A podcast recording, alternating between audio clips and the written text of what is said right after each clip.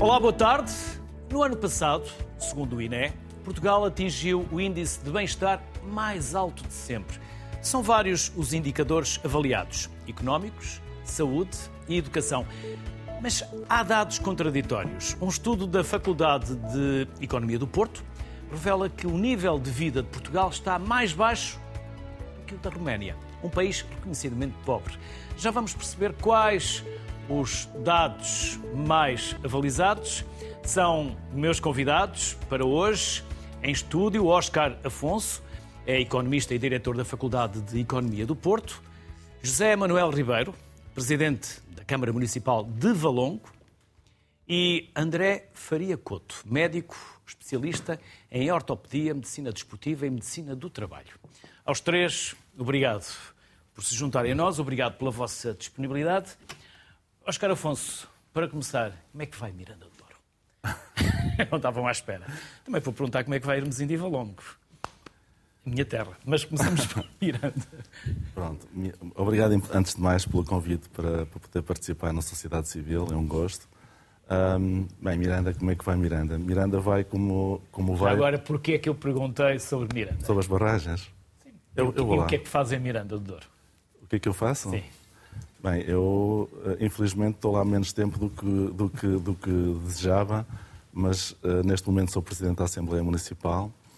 Um, e pronto, em Miranda tenho, tenho os meus pais, tenho a minha família, tenho as minhas origens, tenho os meus amigos de infância. E pronto, Miranda, Miranda como, é que está, como, é que, como é que está Miranda? Miranda está uma terra. Frio. Está muito fria hoje, certamente. Mas Miranda está uma terra uh, desumanizada, de, de, uh, desertificada, cada vez mais, não é?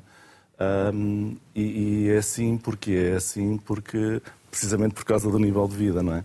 E portanto as pessoas vão atrás da economia e, e apesar de ser uh, um, um conselho que em termos de geração de riqueza está seguramente nos 10 primeiros conselhos em termos de geração de riqueza, depois quando vamos ver onde a riqueza fica, Miranda está seguramente nos 20 piores conselhos, eh, infelizmente, eh, porque, como nós sabemos, três, muito próximas, mas duas em Miranda, das mais produtivas barragens de produção hidroelétrica situam-se naquele território, ehm, mas não deixam lá nada.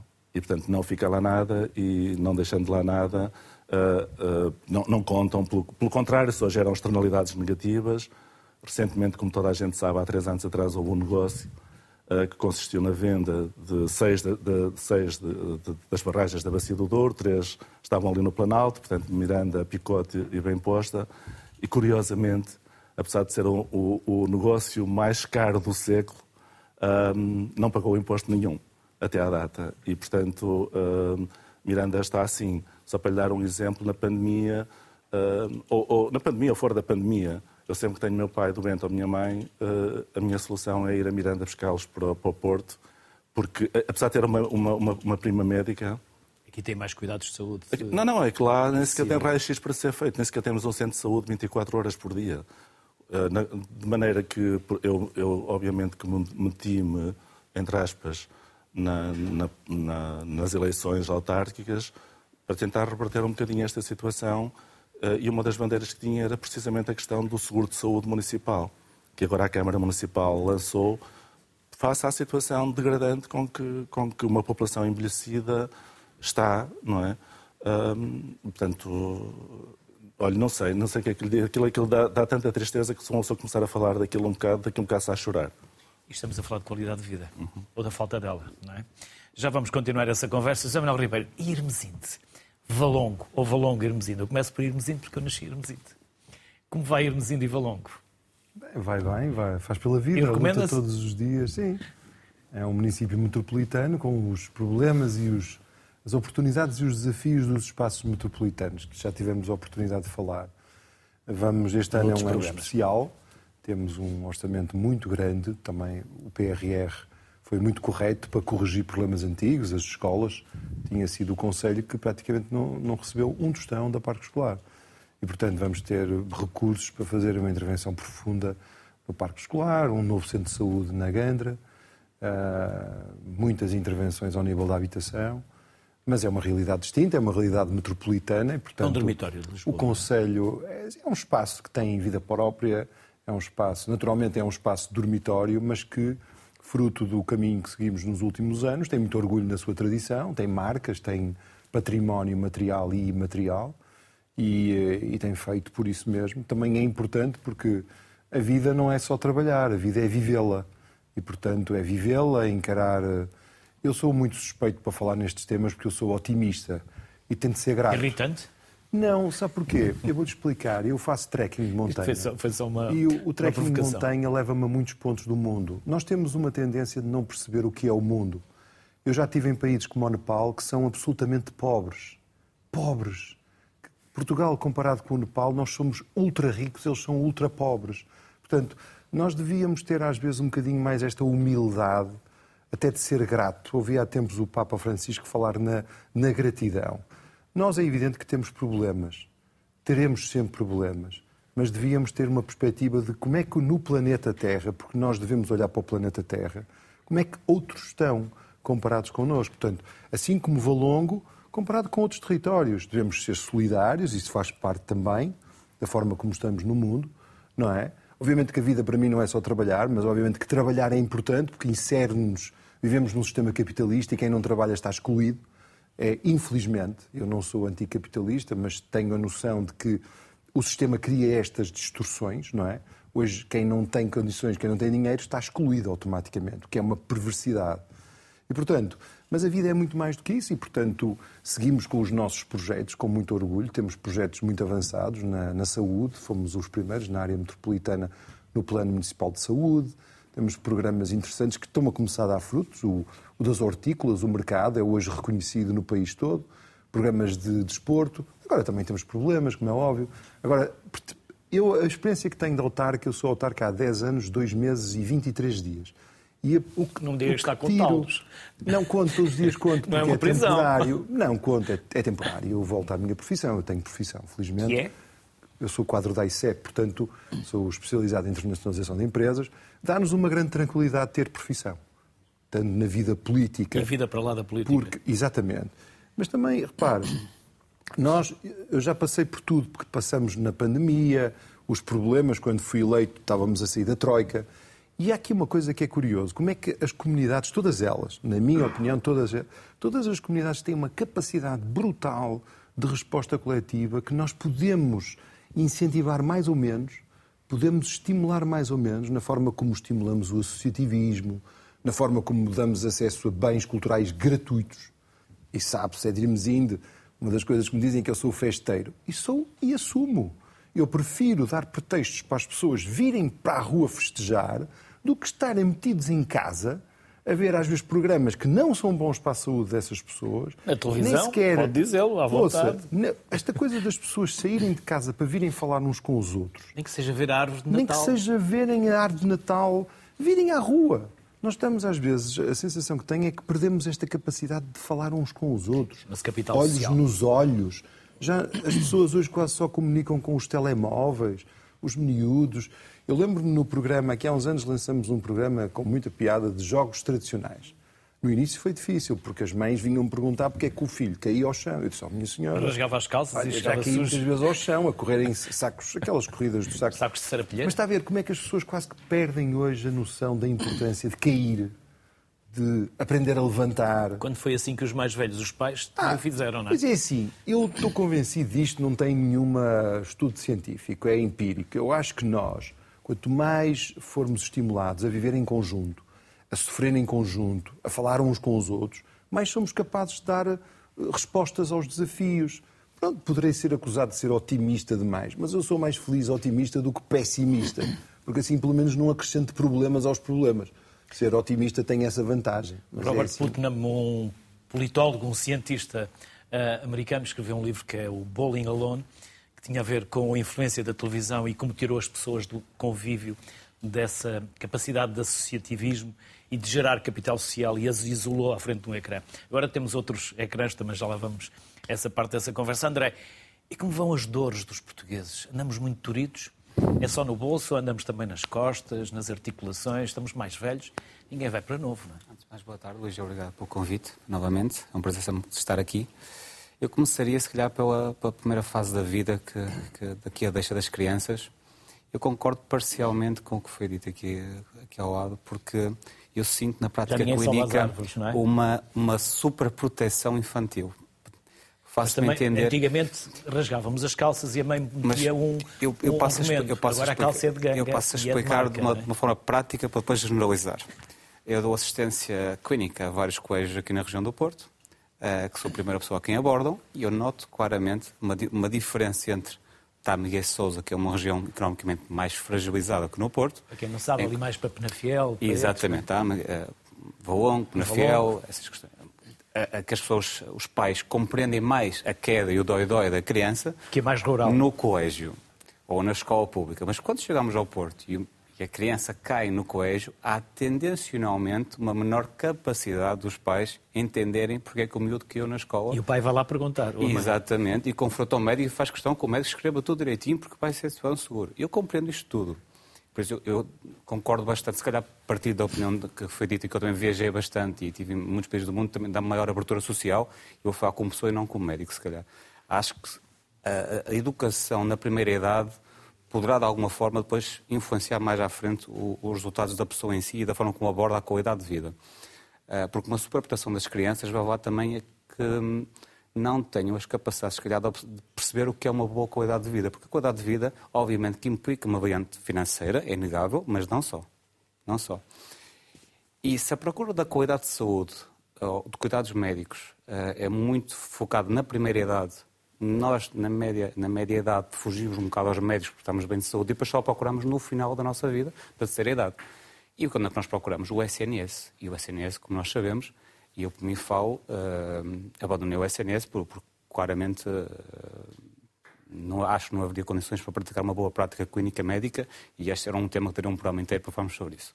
Ui, quantos programas! é opção pessoal, porque achei que a minha prática clínica, a dado momento, não, era, não pactuava com as condições laborais que, que existíamos. E, na prática privada, eu tenho perfeita consciência que consigo ter uma abordagem social diferente conforme a cidade em que me encontro.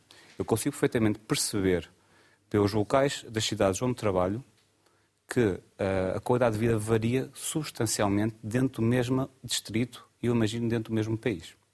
Quando digo dentro do mesmo distrito, coisas estão diferenciadas, como por exemplo o Conselho, que eu sou presidente da Câmara de Valongo, e o Conselho, exemplo, de Vila de onde eu sou originário, noto perfeitamente a qualidade de vida das pessoas que se recorrem à consulta é diferenciada, quer na primeira idade, nas crianças, quer na última idade, onde começou a perguntar a nível da artrose, uh, precisamente a anca e joelho, que é o mais procurado, ou a dor lombar baixa, que é, são as três causas principais de, de dor e procura de ajuda, de ajuda. Outra coisa essencial é o não aceitar que a terceira idade tem que ser vivida com, com dor.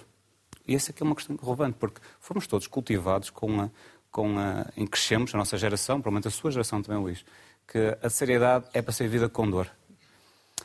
Eu, pegando agora na componente esportiva, uh, há 10 anos atrás, os jogadores de futebol formavam-se aos 30 anos. Hoje em dia temos atletas de 38, 40 anos em alta competição a marcar, a ser os melhores marcadores do ano. Uh, com 38 anos. Noutros as coisas mudaram. Noutras coisas isto não aconteceria. As coisas mudaram do ponto de vista osteoarticular uh, e do ponto de vista de resistência e é possível. Uh, eu recordo-me hoje de manhã de uma consulta de um senhor de 78 anos que fez uma maratona ontem sem dores. Portanto, é, o não aceitar que a seriedade tem que ser vivida com dor é o primeiro caminho. E isso tem que ser incutido. Ações de formação vindas de, de, de, de ações associativas, câmaras, a questão do seguro de saúde que o, o nosso primeiro falou, acho, acho, acho, uma coisa fundamental no interior. Um, e também algo fundamental, que é o facilitismo, ou facilitar o acesso ao desporto à terceira idade pelas câmaras e pelas agências uh, deste país que, que são responsáveis por essa parte da sociedade. Porque uma das coisas que eu noto que traz qualidade de vida, principalmente na terceira idade, é, é a Dona Amélia que chega à consulta e me diz: oh, Doutor, aquela, aquela ida à piscina durante a semana que, que o Presidente da Junta me leva é espetacular. Eu, eu, eu fico a pensar: bendito Presidente da Junta que, que realmente te trata disso. É, porque de outra forma não teriam. Não, não teriam acesso por um autocarro já à porta, uh, não, há, não têm dinheiro para táxis, não têm carro próprio, não têm capacidade de mobilidade. E todos nós sabemos que a mobilidade na terceira idade é das coisas mais relevantes que existem, parar é morrer. E há, houve recentemente uma campanha que é Corra pela sua saúde, eu não podia estar mais de acordo. Uh, não podia estar mais de acordo. Eu, eu diria que um, a maioria dos doentes que me aparecem na consulta, entre os 65 e 80 anos, que fazem desporto de forma regular, uh, têm uma qualidade de vida absolutamente fantástica, comparativamente aos que não o fazem. E recentemente recebi um estudo de uma base de dados uh, astronómica americana, em que uma pessoa que faça uma vida social, minimamente social, até tem alguns, alguns escalabres aqui e ali, mas faça desporto de forma regular, comparado a uma pessoa que não tem, tem uma vida social mínima, mas não faz desporto, a outra pessoa vai ter viver muito mais e com muita mais qualidade de vida, principalmente nos últimos 10 anos de vida. Portanto, o desporto é absolutamente fundamental, principalmente a partir dos 40 anos e de forma regular e não de forma esporádica. E, e essa é uma mensagem essencial, é que a maioria das pessoas uh, refugiam-se depois na falta de ausência de tempo. Uh, ausência, e essa ausência, ausência de, de vontade.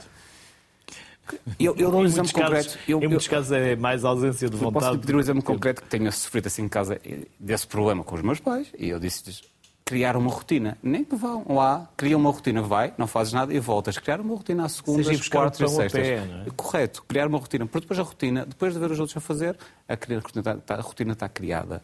E cultivar o desporto na terceira geração começa muito também por cultivar o desporto na primeira fase da vida. Porque se eu incentivar uma criança a fazer desporto dos 3 aos 4 anos aos 12 anos, ele provavelmente vai gostar toda a vida de fazer desporto. Agora, se eu tenho uma criança fechada em casa, em que não é motivada ao desporto pelos pais por uma questão financeira, não é motivada ao desporto porque as próprias uh, associações, uh, câmaras, também não propiciam as melhores condições, essa criança, ao longo da sua vida, nunca vai valorizar o desporto. Mas, por outro lado, eu noto que há conselhos que têm uma política desportiva infantil que depois se repercute na média-idade e na seriedade. E isto é um trabalho a longo e médio prazo, não a curto prazo. Uh, penso, provavelmente, o Sr. Presidente da Câmara, uma política de, de longo, que eu conheço pessoalmente e, e devo aplaudir, mas é algo que deveria ser pensado pelos políticos destes países, que é a aposta na primeira geração. Oscar Afonso, os estudos são como as sondagens. Há para todos os gostos, feitios e interesses. Afinal, em que ficamos? Estamos com melhor qualidade de vida, menos qualidade de vida, pior, melhor? Devemos acreditar nos estudos? Porque vocês também têm os vossos. Não é? Sim. Uh, pronto. Uh, eu acho que uh, para quem estuda crescimento, e eu estudo crescimento, nós não podemos olhar para o crescimento e, portanto, o crescimento é que depois se traduz em nível de vida num ano apenas, ou seja, no curto prazo. O crescimento é um fenómeno de longo prazo. E, portanto, nós se olharmos para, para uma perspectiva de longo prazo uh, e, e, não querendo estar aqui a, a, olhar para um muito longo prazo, números que tenho na cabeça, por exemplo, dizem-me que em Portugal, em 1999, uh, eh, tinha um nível de vida em PIB per capita avaliado à paridade dos poderes de compra, tinha um PIB per capita que correspondia a 89% da média da União Europeia. Hoje, uh, 2003, 2023, o PIB per capita de Portugal... 2024.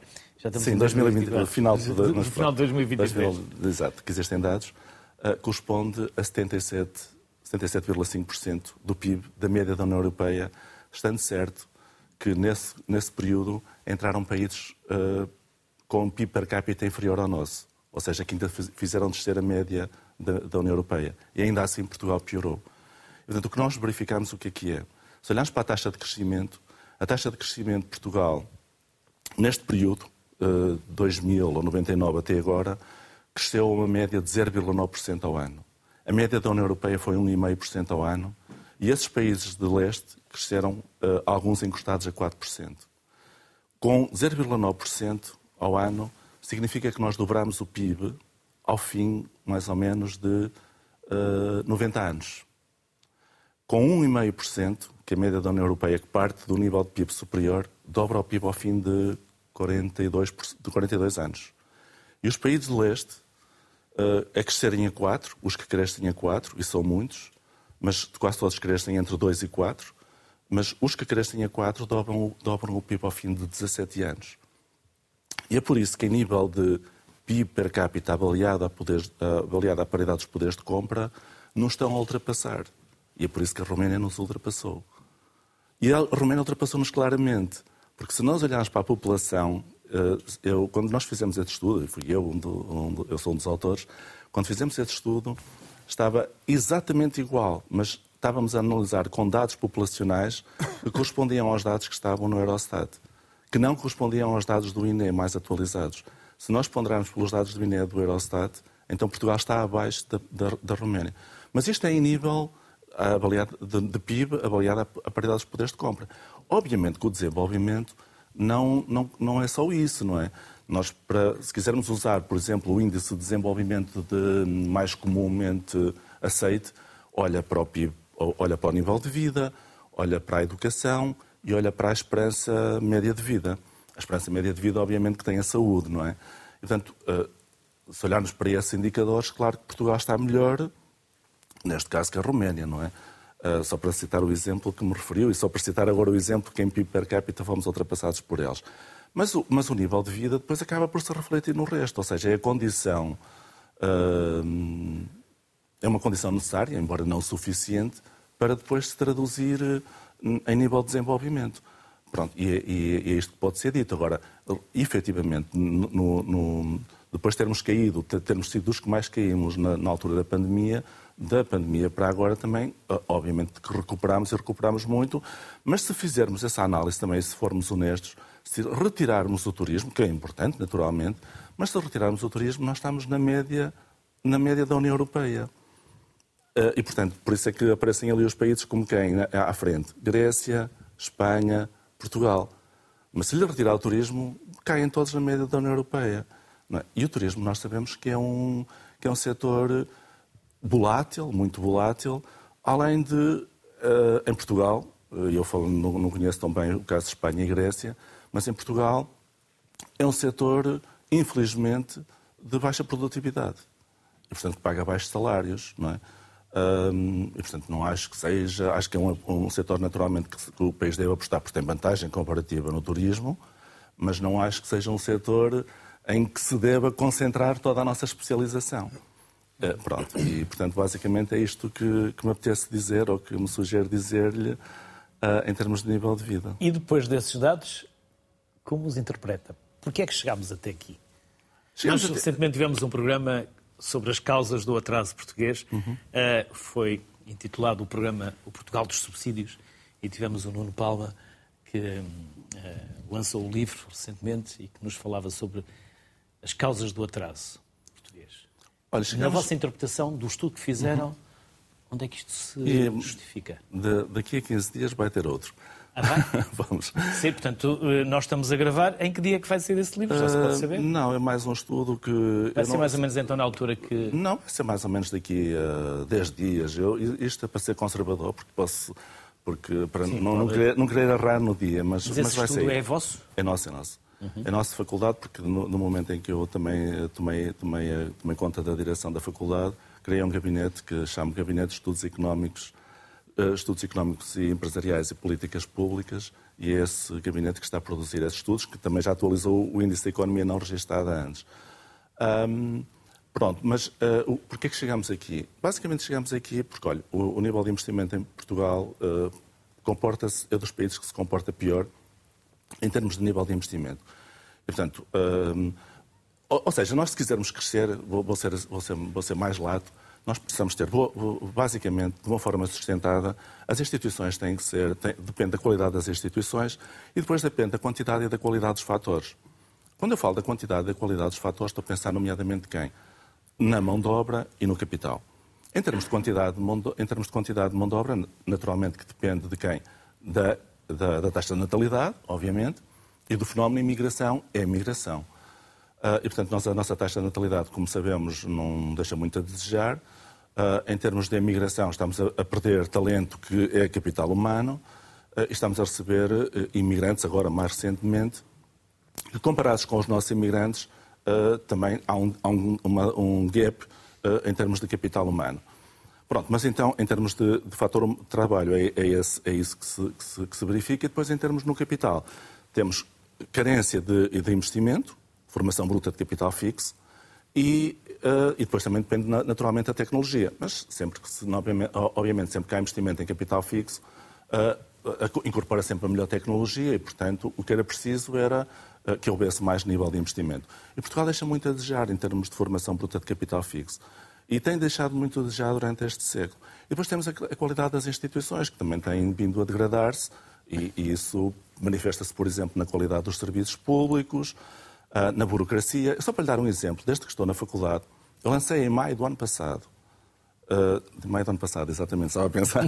em maio de 2023. Em maio de, de, lancei concursos que tive que aprovar porque havia para, para cumprir um programa e posso lhe dizer que esses concursos, em janeiro de 2024, ainda não tiveram a primeira reunião. E, portanto, não sei se ficarão resolvidos em 2024. E isto depende de quê? Depende da burocracia. E, portanto, falta, portanto, é a burocracia, portanto, é a qualidade das instituições, é o capital humano que estamos a perder e é o nível de investimento. Para mim são as causas principais. E depois temos uma, temos uma, uma, uma carga fiscal que uh, não favorece as empresas. Claramente, se compararmos com os países de leste, não favorece as empresas claramente.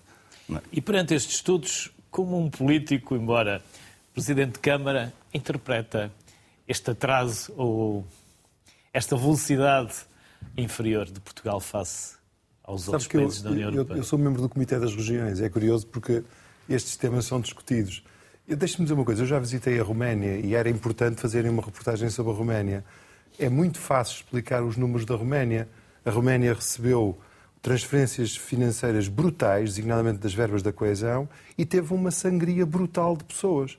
A Roménia é hoje um dos exemplos do brain drain que existe hoje na Europa se nós retiramos população ao país injetamos milhões de euros, milhares de milhões, é óbvio que isso faz subir os números. Já lá estive e vi. A Roménia tem imensos problemas. Aliás, é grosseiro comparar a Roménia com outros países europeus. Nós estamos muito mais avançados que a Roménia e outros países.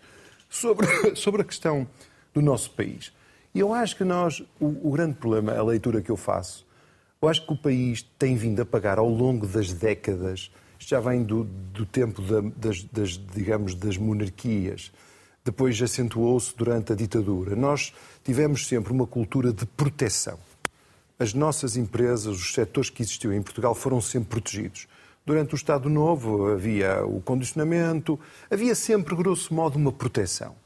E quando nós entramos na fase democrática, com o 25 de Abril, nós, objetivamente, não partimos de uma base forte. Não tínhamos um país, só agora é que estamos a chegar a números de 50%, digamos, da nossa riqueza está ligada à exportação. Veja bem o tempo que demorou a chegar aqui. A Bélgica, quando eu entrei para a ICEP em 99, a Bélgica já tinha 70% da sua economia estava ligada às exportações. E, portanto, trazemos uma tradição de proteção quando se utiliza aqueles termos dos rentistas, os negócios rentistas, isso é que era bom. Era porreiro estar ali à sombra do Estado. Claro, isso cria uma cultura de dependência.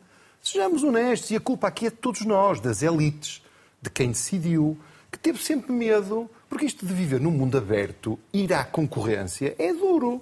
Se não for suficientemente bom, morre, ponto final, parágrafo. Ou seja, e nós não é resolvemos vida... problemas, subsidiamos. As empresas, as empresas, há bocadinho dizia, concordo, sobre a questão da dor. As empresas nascem, se forem mal geridas, desaparecem. O que não é normal é nós estarmos sistematicamente, artificialmente, aguentarmos muitos setores.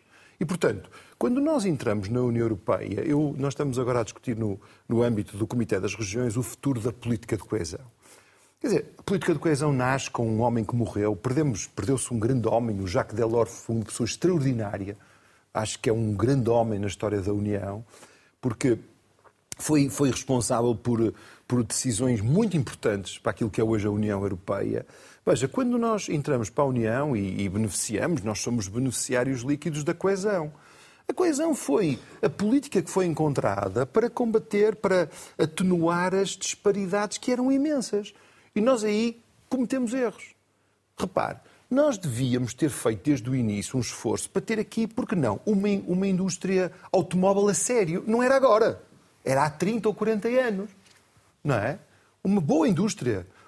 Nas outras indústrias que nós já tínhamos, na indústria têxtil, eu tive uns anos ligados ao setor, devíamos há muito tempo ter usado o dinheiro, e houve muito dinheiro, para comprar marcas. Marcas globais que pudessem comportar o markup. Como é que você paga bons salários? Tem que ter uma marca que aguente esses custos todos. Isso não foi feito. Samuel Ribeiro, agora o que estamos a fazer... Permitam-me agora... só esta pausa. Ontem tivemos aqui o Presidente da Câmara de Famalicão e ele lembrava que durante 30 ou 40 anos andaram a pedir uma estrutura, uma via rodoviária para poderem desenvolver eu e poderem vou... ter mais... Eu, eu, eu, pensei que não ia falar nesse tema. Veja, vou-lhe dar um exemplo. Nós podíamos ser muito mais é? competitivos. É? Veja o que é que se faz. Alguém, alguém quis, nunca quis desenvolver a ferrovia neste país. Inacreditável o que aconteceu em Espanha. Veja, em Espanha, hoje dizem-me que a rede de alta velocidade de Espanha ultrapassou a rede francesa. A qualidade, a, a cobertura, nós podíamos ter uma ferrovia muito mais desenvolvida. Mas sabe o que é que me diziam sempre os, os intelectuais e os, as pessoas da economia? Não, porque, epá, a aposta no setor automóvel, esta coisa de induzir toda a gente a ter carro, isso é ótimo, porque isso faz entrar dinheiro rapidamente na economia. Nunca ninguém quis saber da ferrovia para nada. E hoje, hoje porquê que está a entrar esta pressão? Por via das alterações climáticas. Porque, bom, a ferrovia, afinal, não é um transporte do passado.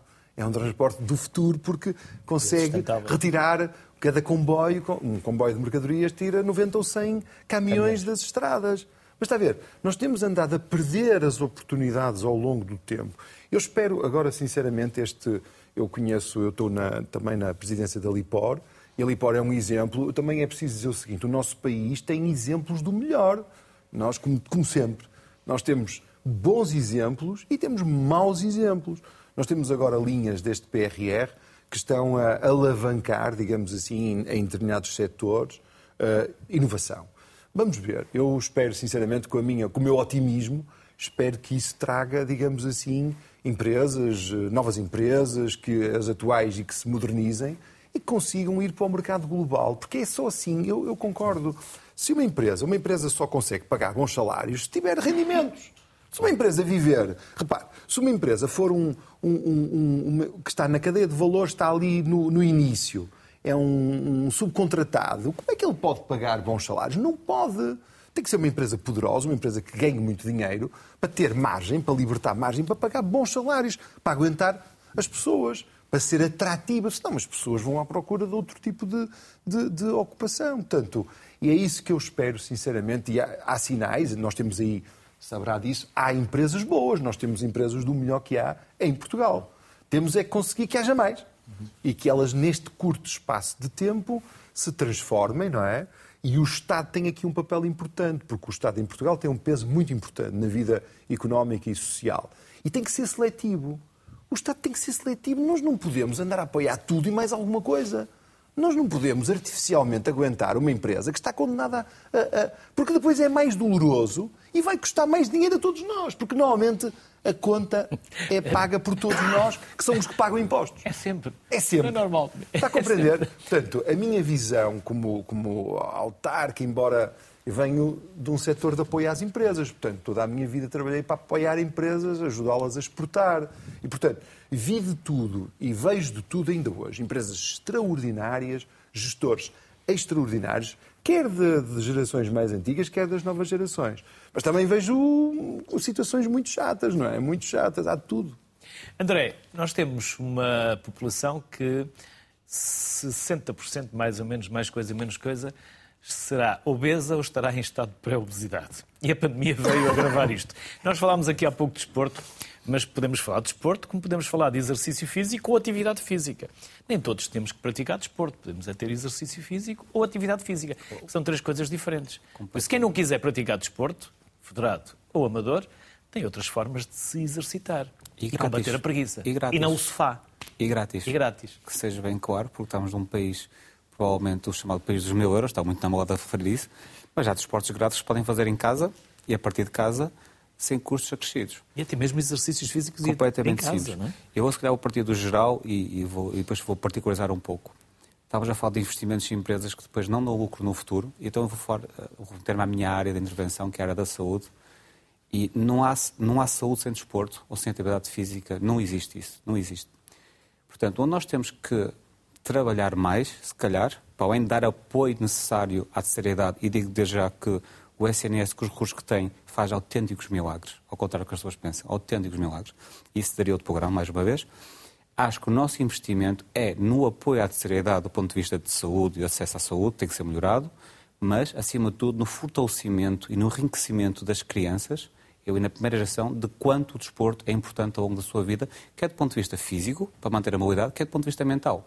Todos nós já tivemos um dia de trabalho extremamente cansado, que não nos apetece ir do sofá, mas até, até saímos de casa para ir ao ginásio, dar uma corrida, e quando voltamos, estamos melhor, estamos, sentimos melhor, sentimos mais confortáveis. Mais aliviados. Isto, mais aliviados. Mais cansados, Portanto, mas aliviados. Mas a, a, realização do desporto é um ato de tratamento, é um ato terapêutico. É um ato terapêutico. E a melhor forma que nós temos de ter saúde na população é o investimento na primeira geração.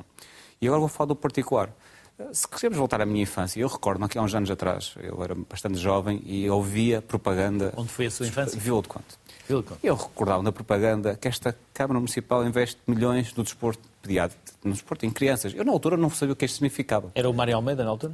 Correto, correto. Recordo-me perfeitamente de ser jovem e eu não sabia o que significava. Eu sabia que tinha desporto, se essa desporto de forma regular, uh, uh, com os meus 12, 13, 14 anos, grátis. E olho para trás e digo uh, que foi o maior investimento, provavelmente social, que eu vi alguém fazer.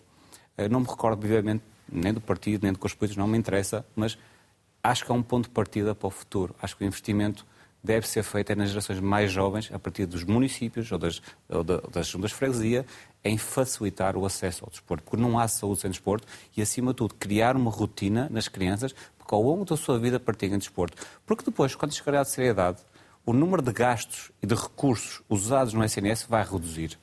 Porquê? Porque a pessoa pratica desporto, tem menos tendência à obesidade, tem menos tendência ao sedentarismo, logo menos diabetes, menos hipertensão, menos colesterol e a própria artrose, que é a área que eu mais me dedico, quer do joelho, quer da anca, quer a própria dor lombar baixa, da dor da coluna lombar baixa, está mais que estudado, mais que provado que o tratamento não é ter dor ficar parado no sofá. Por exemplo, nós sabemos que até 15 km por dia de marcha é benéfico para a artrose. 15, 18 km por dia. É benéfico, ou seja, o facto de termos uma artrose do joelho ou da anca não é sinónimo de ficarmos em casa parados. Não, devemos caminhar para ser, ser ativos não, e não sedentários. Obviamente que, eu noto, e que volta à parte económica, a parte económica influencia muito o acesso ao desporto ou, ou à atividade física.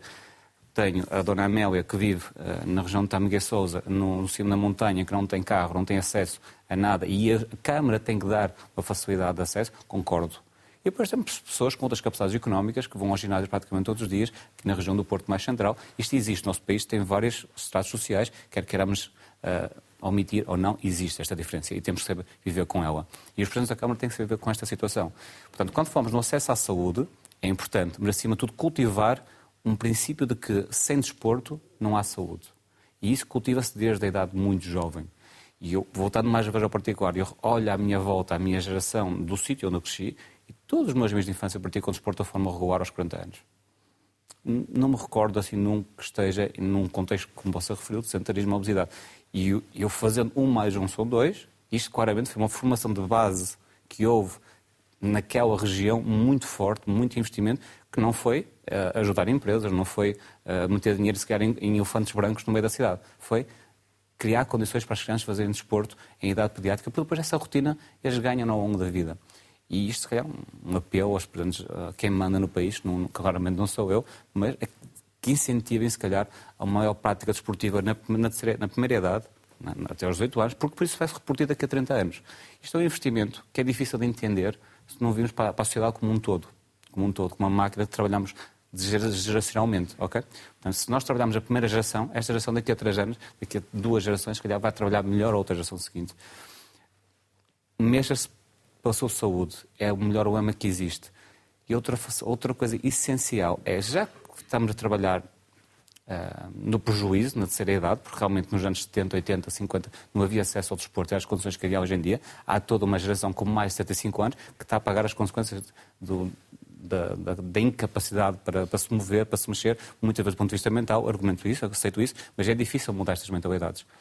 Isso tem que partir muito do poder político também. Do poder político, para depois facilitar o acesso ao desporto, promover o acesso ao desporto e promover, acima de tudo, uma coisa, que a seriedade não tem que ser vivida com dor. Porque hoje em dia há tratamentos, quer cirúrgicos, mini-invasivos, quer ortobiológicos, quer através de medicação não muito desgastante para o organismo, que permite ter qualidade de vida na seriedade sem dor. E viver sem dor é, é, é essencial. Obviamente que a componente económica é essencial, mas viver na seriedade com dor não é qualidade de vida.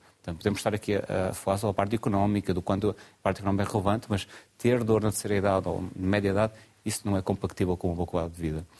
E nós temos que atuar em dois setores, precisamente. Um, na parte jovem e cultivar um, um, gosto e um amor pelo desporto que depois se repercute ao longo da vida, porque quem gosta já não larga. E daqui a 30 anos teremos as consequências disso. Será uma melhor sociedade, com menos obesidade, mais desporto e menos, e menos recurso SNS alocados. Porque agora há um, por exemplo, um, um, dado concreto. Somos o segundo país com mais recurso à urgência, às urgências do país. Isto significa muita coisa. Uh, somos o segundo país que mais recorre à urgência dos hospitais públicos. Significa um mau acesso aos casos primários. Qual é o outro país já agora? Eu penso que o primeiro país é um país de leste, me recordo não, posso estar enganado, mas primeiro, nós somos o segundo país europeu com mais recurso à urgência, mas com uma, uma, uma disparidade tremenda, tremenda. Isto, para mim, diz muito. Concordo com o colega quando diz que olhamos para, para a Roménia. Uh, que é, é desonesto intelectualmente olharmos para a estatística. Eu frequentei a Roménia anualmente durante muitos anos, tinha lá o meu pai a trabalhar, e, e, acho que é completamente desonesto compararmos com, com a Roménia só do ponto de vista estatístico. Do ponto de vista social, estamos anos à frente. Ponto final. Vamos trazer para a conversa a Helena Freitas. A Helena Freitas é professora da Universidade de Coimbra e é também a diretora do Parque de Serralves. Olá, Helena. Olá, viva. É um gosto recebê-la aqui. E o Parque de Serralves transpira saúde e bem-estar. Quero começar pela universidade, quero começar pelo bem-estar. Vamos direto ao Parque de Serralves, por onde entende ser mais Eu, útil começar. Exatamente. Olá, Luís, olá a todos os, os, presentes e tenho estar aqui a ouvir com muito interesse, com muito gosto. Um, de facto, enfim, ainda bem que, que, admite, que, enfim, que, que é essa, transmite essa opinião, portanto, essa percepção de que, de facto, o Parque de Serralves respira saúde é, no fundo, essa é a sensação que todos temos quando visitamos, de uma forma geral, os parques e particularmente os parques urbanos, porque têm a, têm a capacidade de nos revelar exatamente esse contraste entre o ambiente artificial, o ambiente que, enfim, onde temos é, enfim, movimento intenso de automóveis, onde sentimos que há de facto uma atmosfera que não é a melhor, ou portanto não nos sentimos pelo menos tão uh, tão bem e, e, e em contraponto, uh, quando visitamos uma área verde no espaço urbano, sentimos exatamente isso, que é que há uma atmosfera distinta. Não é só a atmosfera, não é só a qualidade do ar, é também, é também o espaço, é também a harmonia, é também a possibilidade de olharmos para outras formas de vida e, portanto, e com elas também nos sentirmos uh, até mais humanos. Eh, de facto, há, uma, há também uma. Respira-se também a humanidade, eh, pode parecer um contrassenso, mas respira-se humanidade também no espaço verde. Mas exatamente por isso, porque temos a oportunidade também de entrar em diálogo e o nosso. Eh, a nossa, nós, também, nós também o fazemos de uma forma consciente ou inconsciente, mas também entramos em diálogo com o espaço físico e com as, com as outras formas de vida, e portanto, de facto, as áreas verdes têm essa capacidade, essa força de nos, eh, de nos eh, inspirar a múltiplos níveis.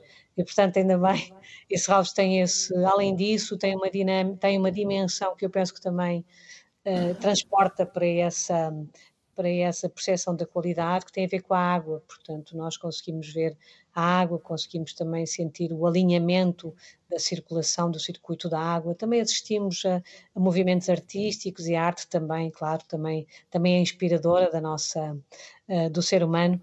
E, portanto, uh, há um conjunto de, uh, eu penso, de ideias e de, e de e, digamos, de de aspectos que fazem de facto Serralves esse espaço singular no, no, na cidade do Porto e por isso, mas é isso, a ideia seria, não sei, seria sobretudo, também refletirmos sobre a importância de termos mais espaços, e está aí o Sr. Presidente da Câmara de Valongo, eu sei que ele é um, também um grande defensor e um grande promotor exatamente dessa intervenção no espaço público, trazendo também eh, trazendo a biodiversidade, trazendo a natureza. Portanto, eu sei que ele também tem uma consciência muito clara de que fazer política pública também é proporcionar aos cidadãos de uma forma inclusiva e de uma forma também muito abraçando todos é? a, a, a, possibilidade de, de oferecer essa, essa a natureza, portanto, iguala de facto a, a, todos os cidadãos. E por isso uh, é isso, eu acho que é a primeira mensagem que nós temos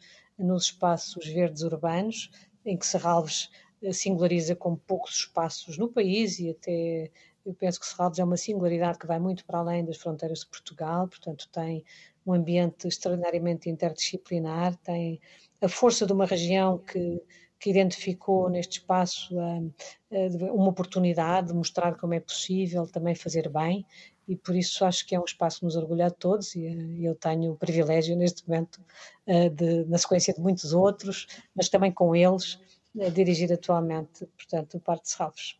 Helena, estamos a fazer uma transição alimentar com uma produção de mais proximidade, mais e maior proximidade. Estamos a tornar-nos também mais responsáveis nestes comportamentos. Sem dúvida. Eh, eu penso que, aliás, até buscando um pouco, eu estava a ouvir a conversa, portanto, que tiveram e, e aí a oportunidade também de ter, o que é, um, enfim, um médico e, portanto, uma, uma pessoa que intervém na, na, área da saúde e particularmente no também no envelhecimento e foram aí abordadas as questões do envelhecimento ativo e a importância exatamente de criar oportunidade e, enfim, incentivar uh, desde cedo, portanto, a prática do exercício físico e a oportunidade de, exatamente de, de, de o tornar parte eh, toda a vida, portanto, do bem-estar, portanto, e estas questões eh, realmente do, do, do bem-estar, da qualidade de vida e, portanto, essa noção que vamos todos tendo que para termos, nós queremos viver mais, mas também queremos viver melhor e, portanto, queremos prolongar a nossa, o nosso tempo de vida, mas garantindo também que o fazemos de forma saudável, que somos cidadãos eh, de facto, enfim, capazes de, de o fazer, enfim, com alegria, com, com, com entusiasmo, com,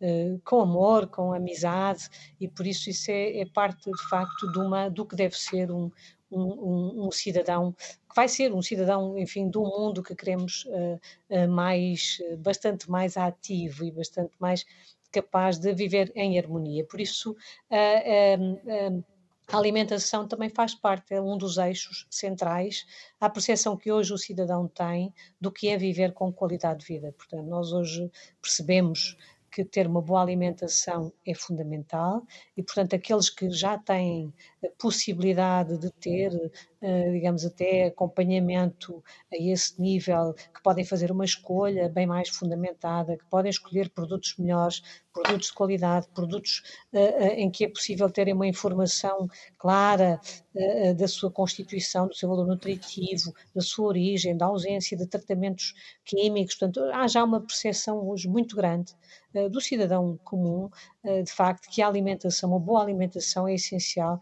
para um equilíbrio, para uma boa saúde e, portanto, para um envelhecimento saudável. Por isso, um, hoje, esta é uma questão essencial e que vai ser cada vez mais determinante na escolha do cidadão, assim ele tem a oportunidade e capacidade financeira também de fazer escolhas. E, portanto, vamos ter mais informação disponível para o cidadão e isso significa também uma, um inequivocamente, portanto, uma aposta também numa relação de proximidade entre a produção e o consumo.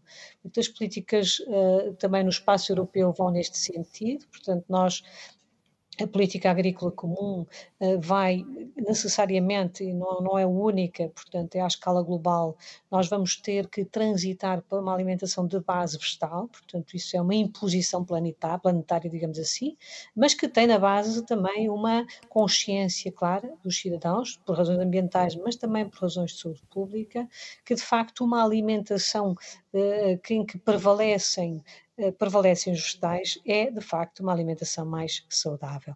E por isso não, não estou, uh, digamos, a desconsiderar a presença da carne uh, na alimentação, mas sendo que também essa vai ser, uh, vai ser objeto de uma profunda transformação, seja na sua produção, seja também na, na, forma como, como cuidamos e como temos o setor agropecuário, é um daqueles que vai sofrer uma pressão maior, e as razões serão também de outra natureza, até do próprio compromisso ambiental que os cidadãos também têm e a percepção que temos que ao nível, o nível de produção que temos atualmente. Nos últimos 20 anos conseguimos, enfim, anexar mais 10% das áreas de conservação da natureza, designadamente nas florestas tropicais, para a, conservação, para a, a produção agropecuária. Ora, isto é completamente insustentável. Portanto, se admitirmos que haverá um crescimento demográfico eh, eh ainda grande nas próximas décadas, é insustentável, portanto, continuarmos os níveis uh, de produção e, e, muito, e, a forma perversa como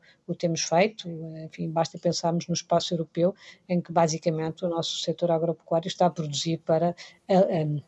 Alimentar animais na China, ou enfim, não é exatamente para consumo interno. Portanto, há, há uma modificação profunda do, do, do sistema alimentar eh, que vai eh, necessariamente, por um lado, aproximar a produção do consumo, porque esse também é o interesse do cidadão, portanto, que quer conhecer, quer ter, de facto, cada vez mais informação que lhe permita uh, uh, trabalhar o, o, próprio, no plano pessoal, a sua saúde, não é? e, e, porque teremos também, também cada vez mais ferramentas ao nível científico e tecnológico que nos permite fazer esse, esse, esse afinamento, digamos assim, e alinhar aquilo que é o consumo diário também com a nossa própria condição de saúde. Portanto, isso é, é, um, é um desígnio que está muito perto de ser alcançado eh, pela generalidade dos cidadãos do mundo. Por outro lado, há de facto uma responsabilidade cívica e ambiental crescente eh, e também o setor, a própria administração. Portanto, estou convencida, tenho a certeza, aliás, que a própria administração local, que temos aí o exemplo, também está atenta e também está já a, a digamos, a, a, trazer para, para o dia a dia da, prática da política pública local eh, esta, esta, esta consciência e esta atividade no sentido de corresponder o mais possível ao interesse dos cidadãos. Helena Freitas, foi um gosto voltar a recebê-la. Obrigado. Obrigado. Felicidades e um bom ano. Muito obrigado. Um bom ano para todos. Obrigada. Boa tarde. Obrigado, obrigado. Oscar Afonso, e como é que podemos dar melhor qualidade de vida aos nossos jovens estudantes? é dizendo-lhes também que têm um futuro cá. Nem mais. Com qualidade de vida. Eu e não necessitam que... de emigrar. Exato. Eu acho que, Isso em, prime... é eu acho que em primeiro lugar, é, é, proporcionar a todos uh, que, tenham, que tenham direito uh, a, ter a, a, ter a educação que merecem. Portanto, que, que não haja diferenças aí. E depois, na, depois de determinadas, determinadas as suas formações, uh, assegurar que, que, que, que, ficam cá, não é? Um, porque o que nós observamos, e eu, eu, antes de ser diretor era, era, era, era diretor de um programa de, de, mestrado, eu acho que não exagero se no último ano, das 90%, das 90, 90 das, das defesas de mestrado a que assisti, um, as pessoas manifestavam, os alunos neste caso, manifestavam-se super satisfeitos porque finalmente acabavam o mestrado e podiam emigrar. E isso deixava-me muito triste. Eh, eu tenho um filho que, neste momento, tenho uma filha que está cá, mas isso é por questões de. Pronto, que está e não pensa em emigrar por, por questões de amor, acho eu. Mas tenho um filho que, neste momento, está, está a estudar medicina, está, está, está a fazer Erasmus, está, está na Polónia, e ele diz-me, e eu ouço os amigos, hum, eu acho que não exagero se disser que ninguém ou todos pensam em emigrar. Ou seja, isso está, está-lhes no espírito já. Ou seja, eles já andam a aprender outras línguas, Uh, inglês já, já dominam, mas muitos andam a aprender francês, outros andam a aprender alemão, porque já admitem como, como natural o ter que emigrar. Um, pronto, e isto deixa-me deixa muito triste. Para isso, o que é que nós precisamos? Precisamos, de facto, de que os nossos jovens ah, tenham salários melhores do que aqueles que têm, consigam pagar a sua casa e consigam ter uma vida independente. Uh, para isso, temos de ter empresas naturalmente uh, muito produtivas, que paguem salários uh, efetivamente uh, dignos, não é? Uh, às qualificações dos, do, dos jovens.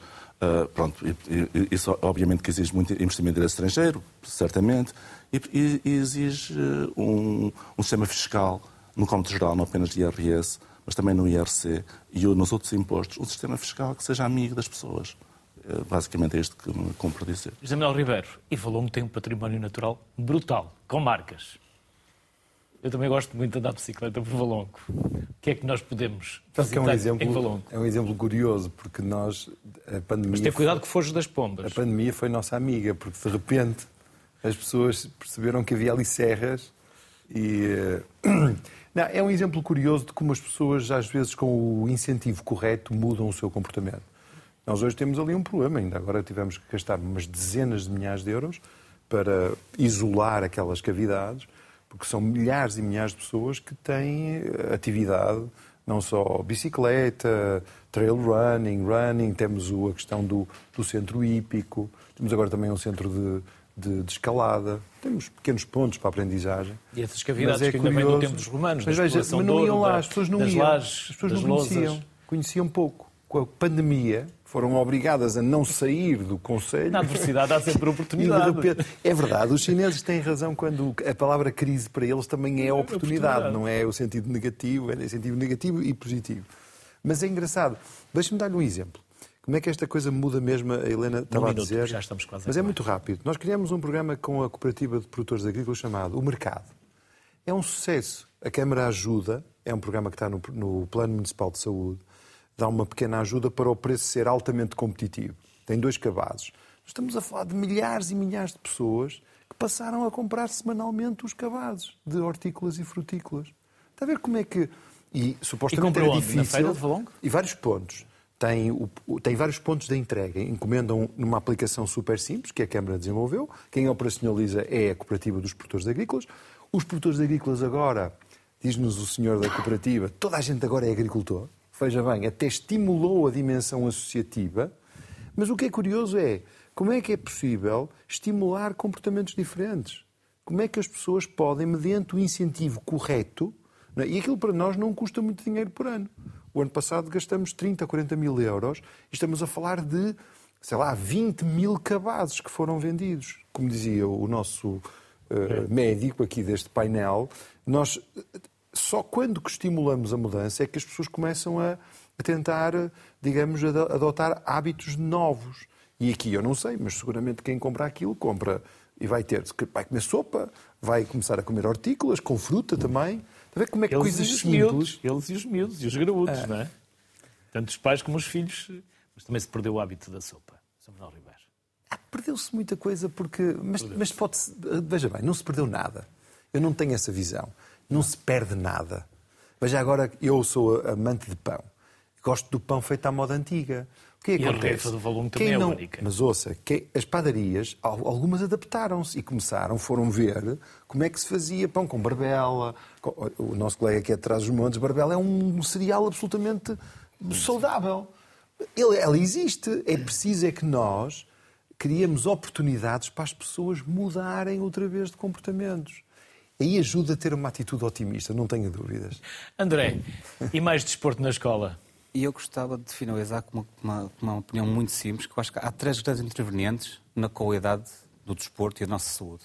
Um é o poder político, que incentivem mais ao desporto nas crianças e facilitem o acesso ao desporto na primeira e na terceira idade. Outro é o tecido empresarial, facilitar que durante o emprego, durante a, a, o horário laboral, tenham acesso a um bocadinho de desporto, de atividade. Isso já existe. E terceiro, as próprias pessoas mudarem a mentalidade, criarem rotinas de atividade, de desporto, isso é importante. Todas elas estão interligadas, todas têm responsabilidade, desde o poder político ao tecido, ao tecido empresarial, à, à, própria pessoa em si. E tudo junto, penso que poderemos criar fundamentos para daqui a 20, 30 anos termos menor uso e abuso do SNS e melhor qualidade de vida. E eu acho que isto é essencial, projetar o futuro. Porque neste momento estamos a meter pensos rápidos. Nós temos projetado daqui a 30 anos o que é que vai acontecer. E nós daqui a 30 anos queremos ter uma boa qualidade de vida em termos de saúde ou não queremos. E o investimento é feito agora. Uhum. E na escola? Acima de tudo na escola escola. Eu estou As escolas têm poucas atividades físicas. Eu dei um exemplo privado e acho que as, as escolas podiam ser mais incentivadas a projetar e a formatar as crianças enquanto a qualidade de vida depende muito da quantidade de desporto e de atividade que nós fazemos ao longo da nossa vida. Também é preciso que os professores estejam motivados. Parte por todo lado. é um trabalho de todos. É um trabalho, é um trabalho de base que só se vê frutos daqui a 30 anos. E eu presumo que isto seja muito difícil de entender e não traga votos, não traga uh, eleições, mas se queremos ver como sociedade é trabalhado como um todo, como uma máquina que trabalha geracionalmente, geração geracional, temos que pensar na próxima geração. E é aqui que começa. É o poder político, o poder empresarial e a pessoa em si. E a pessoa em si, eu como 40 anos, tenho que pensar na próxima geração dos meus filhos e o que é que vamos deixar. Uh, o tecido empresarial tem que pensar se quer trabalhadores uh, chateados porque não têm acesso, não podem ir ao ginásio, não podem correr porque não têm tempo. E político tem que pensar no que é que deixar às gerações seguintes internamente.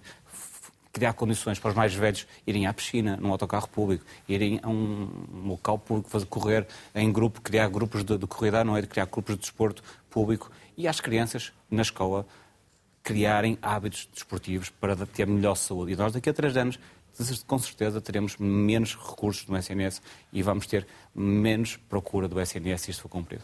André Faria Couto, José Manuel Ribeiro, Oscar Afonso, foi um gosto voltar a ter-vos aqui. Sintam-se sempre à vontade para nos desafiar para novos temas, novas abordagens, novos ângulos. O programa é da sociedade civil e é para discutir estes temas com tempo, sem gritos, sem polémicas. Por isso, bem-ajam por nos terem ajudado a criar capital social, o chamado capital de coesão, e por hoje temos aqui falado de tantos capitais como o capital natural, por exemplo, traz montes de Valongo. Bem-ajam e as maiores felicidades. Sucesso, o vosso sucesso será também o sucesso dos municípios, dos alunos, dos pacientes. Bem-ajam. Ouvimos hoje aqui aquilo que todos nós sabemos: Portugal tem um potencial tremendo. Vamos lá aproveitá-lo melhor. Boa tarde, saúde, até amanhã.